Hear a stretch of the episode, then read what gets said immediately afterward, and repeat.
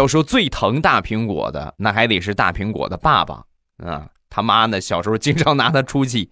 他爸爸呀，长大之后啊，老是很关心他。你要工作，哎，最近怎么样啊？业绩完成的怎么样啊？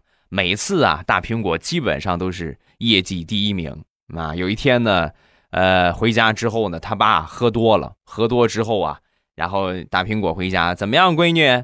爸，我业绩又是第一。哎呀，你看，还是我闺女厉害啊！来，爸爸给你发奖金。说完呢，拿出一百块钱就给这个大苹果，给他闺女啊，把大苹果高兴，谢谢爸，谢谢爸。哎呀，你看单位发了，你还发。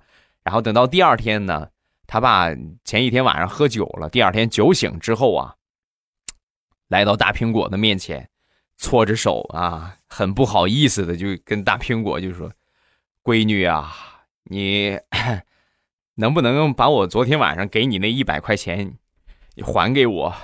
老爸就这么点零花钱了，啊！说完之后呢，大苹果，哎呀，你看，极不情愿哈。你说你这给我了，你还再要回去，就掏出一百块钱给他。给他之后啊，他爸又开始搓手，哎，那个